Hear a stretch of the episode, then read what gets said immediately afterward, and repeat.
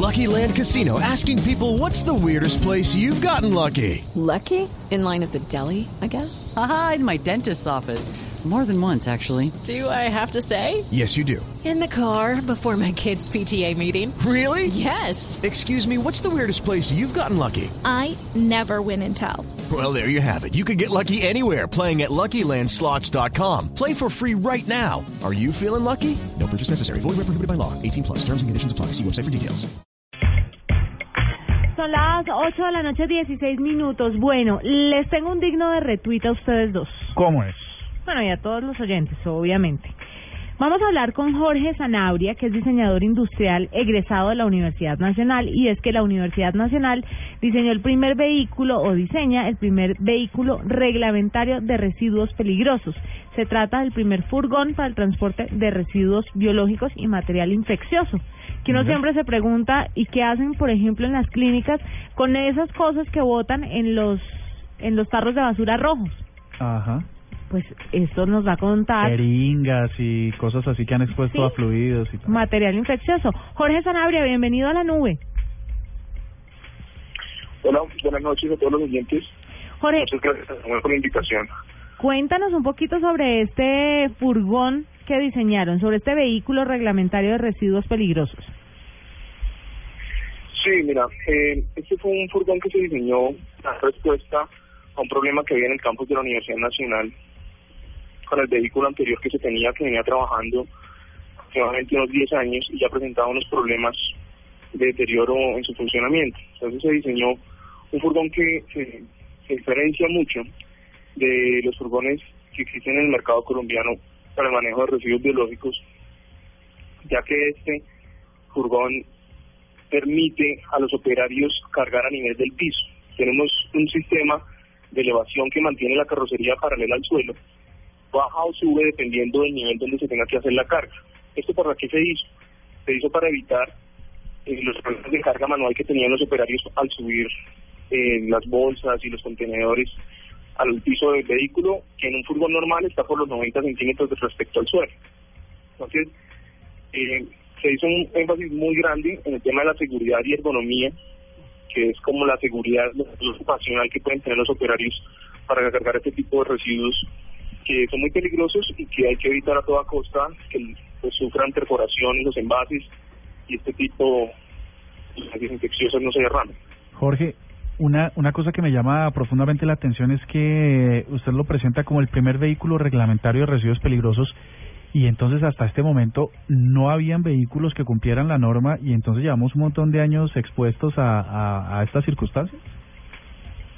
Bueno, tiene que hacer una precisión y es que realmente es el primer vehículo reglamentario de residuos biológicos diseñado en Colombia, con un diseño propio, ¿sí? Ah, Eh, la mayoría de vehículos eh, en el transporte de residuos biológicos sí cumplen con la normativa, pero en este caso se, se fue más allá de la normativa, la normativa algunos vacíos en cuanto a la salud ocupacional de los operarios y el levantamiento de cargas, y lo que se hizo fue mejorar las características, ir mucho más allá de lo que hay en el mercado y mejorar las condiciones de, de operación.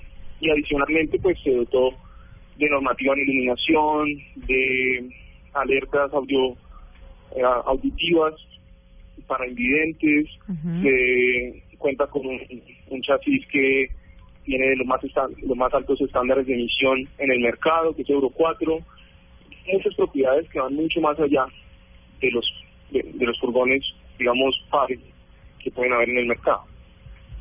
Y si yo tengo un residuo peligroso en la casa, que no estoy en un hospital ni en un eh, metiéndolo en, en, En un como campus. canicas de basura, ¿qué hago con él?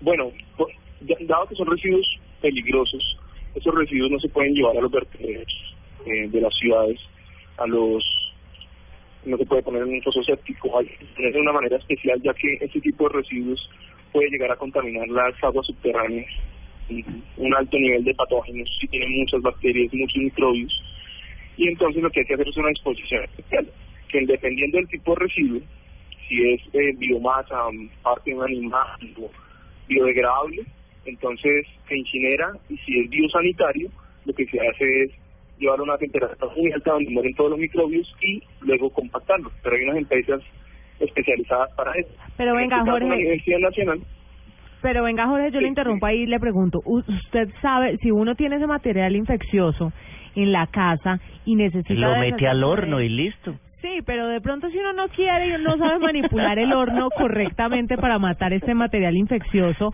entonces, ¿a dónde lo puede llevar uno? ¿Hay un sitio donde uno vaya con ese material y diga, bueno, aquí se lo dejo, usted verá qué hace con eso y, y uno estar tranquilo de que van a hacer lo correcto? ¿Hay ese tipo de sitios?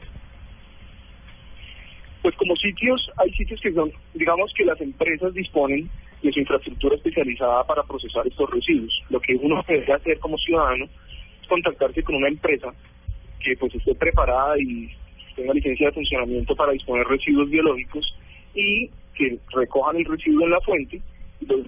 Ellos realizan un cobro pues dependiendo del peso y el tipo de residuo y ellos se encargan de disponerlo. Pero mire que no es tan fácil como llevar las pilas a un punto de recolección, No por ejemplo. No, y además no, debe- no debería ser porque es que está en juego la vida de las personas, ¿no? Sí, claro, pero no deberían cobrarle a uno por recoger eso. Mm. O sea, debería ser una cosa, pues... Claro que uno en la casa no creo que tenga ese tipo de residuos. Ah, en que realidad, a ver. los hospitales son los que generan grandes volúmenes y, y pues claro, ellos sí tienen, es justo que además paguen por ello. Pero si usted tiene una persona enferma, infectada de algo y eso se debe tener un tratamiento especial en la casa, entonces ahí uno qué hace. Bueno, eh, si estos vehículos son reglamentarios, como nos decías ahorita, y son hechos aquí en Colombia, ¿cuánto se está ahorrando el país entonces cuando los pongan en circulación adquiriendo vehículos colombianos y no trayéndolos de otras partes? ¿Qué, qué tanto vale un carro de estos traído de otro lado y cuánto co- cobran ustedes por el por el hecho aquí en Colombia?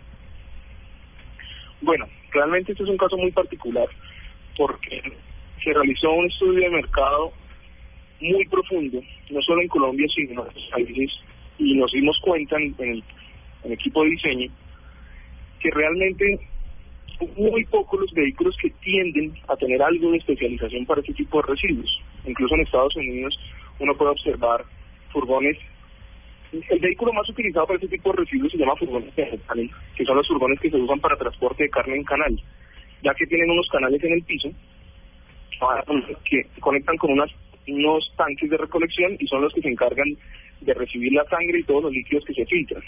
Es lo más parecido que puede haber especializado. Y en, y en el resto del mundo no logramos ubicar un referente puntual que se especializara bien en términos de carga, de recolección de, de líquidos, de ergonomía, de interfaz de funcionamiento, eh, como, como lo logramos aquí.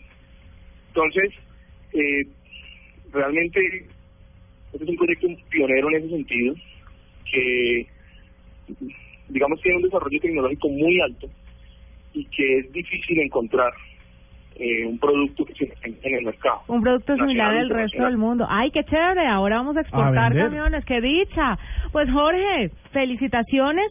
Cualquier innovación que tenga este vehículo o que hagan más cosas, pues las puertas de la nube obviamente estarán abiertas para todos ustedes para que nos cuenten sobre esto porque sí es interesante saber qué pasa después con ese tipo de residuos que los vemos tanto en las clínicas, en los campus, por ejemplo, universitarios y en algunas casas. Entonces hay que saber cuál es el tratamiento que se le da y que en Colombia están haciendo este tipo de vehículos que pues le da un tratamiento especial a esos residuos peligrosos. Jorge Sanabria, diseñador industrial egresado de la Universidad Nacional, gracias por estar con nosotros en la nube.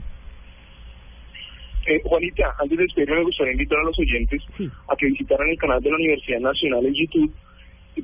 En la búsqueda pueden poner Unimedios Riesgo Biológico para que entiendan un poco más cómo es el funcionamiento del carro. ¿sí? Muchas gracias a ustedes por la invitación. Perfecto. Vamos a, mandarlo a través de redes para que la gente esté atenta ahí. Muchas gracias, eh, Jorge.